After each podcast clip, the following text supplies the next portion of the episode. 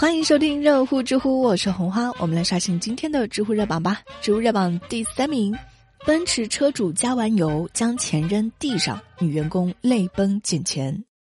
最近网上的一段视频引发了争议，在视频当中，一辆奔驰车加完油之后，直接的将现金从窗户扔了出来，扔在地上就开走了。随后，加油站的工作人员只能在地上把钱捡起来，并且是在抹眼泪。一时间，看过视频的网友大骂奔驰车主：“哎呦，这看不起谁呢？啊，你懂不懂尊重啊？”自从呢，这位奔驰车主的车牌号被曝光之后，这一个星期啊，就不停的收到骚扰电话，对他的生活造成了一定的影响。大家呢，也不要先急着骂，我们来看一看事情的真相是什么。记者呢，很快采访到了当事人。他说自己并不是有意要甩钱在地上让工作人员狼狈捡钱的，是当时他的姐姐在开车，加完油之后，姐姐争着要用手机软件付钱啊，为了抢着负担，所以呢，他就从后排把钱递了出去，没有注意到就掉在地上了。由于长途行车，自己当时在后排坐着，递完钱就催促亲戚赶紧将车开走，以免挡着后面的车加油，结果就造成了这样的误会。现在他想要和，啊，当时那位给他们加油的工作人员道歉，希望可以得到原谅。好了，真相大白了，大伙儿也别气了哈。真正要生气的是下面这个事儿。知乎热榜第二名，游客点四个菜花费一千五百元，这个合理吗？刚刚过去的春节长假，大多数的景区迎来了一个气氛祥和、游客云集的假期。但是呢，也有一些不和谐的声音传来。在广西北海，一个游客说，在出租车司机的推荐下，啊，去了一个饭店，结果吃了四个菜之后，花费了一千五百元。回去之后呢，对这个几个菜上网查看了一下，发现附近的饭店消费都是一百块钱上下，怎么自己就花了一千五百元呢？被宰的游客当然不止这一个，全国各地都有这种声音。比如说，河南游客郑女士爆料，她和家人在西安的一家面馆花费了五十八元购买了一碗满满都是大白菜，但是没有肉的烩菜。还有游客呢，就是点了一碗油泼面，油泼面里面就只有六根，收费了二十块钱。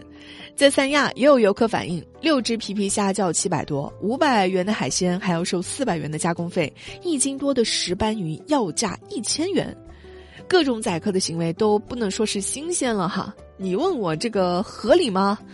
这当然不合理啊！游客报复性旅游消费，商家呢报复性的宰客模式，似乎想要把疫情当中的损失一下子捞回来，这个只会挫伤到信心和信任。试问一下，就出去旅个游，几个面就要二十块啊，四个菜就要一两千，处处都是坑，谁还敢出门消费？谁还敢放心的去旅游啊？去餐馆吃饭的，不能够让一碗面、四个菜、一只海鲜毁了一座城市。所以有关部门啊，好好的治理这些乱收费的现象。你们出门旅行的时候有被宰过吗？嗯我的小时候就是景区宰游客的现象就非常的普遍，呃，他们是怎么宰的呢？啊，就本地人一套菜单，外地人一套菜单，外地菜单呢比本地菜单可能贵个三倍。如果他看到你是那个外地人，他就会拿着你的专属菜单开始宰你了。后来呢是整治了这种行为，这些年的宰客现象也是越来越少了。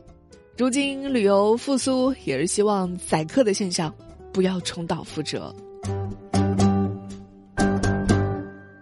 植物热榜第一名：为什么年后离婚的人变多了？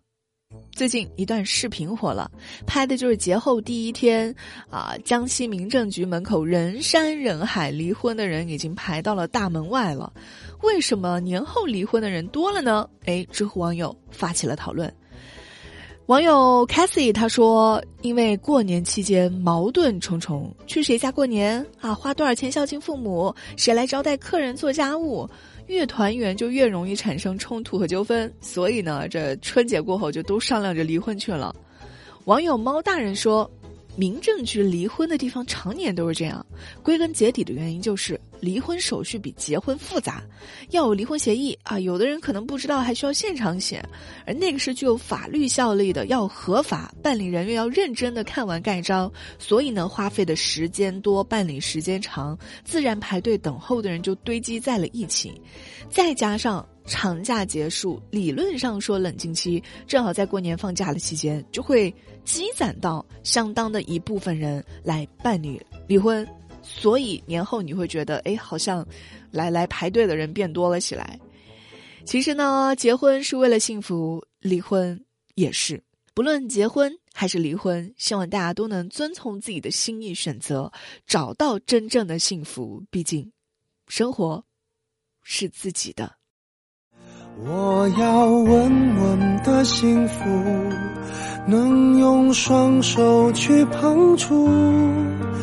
每次伸手入怀中，有你的温度。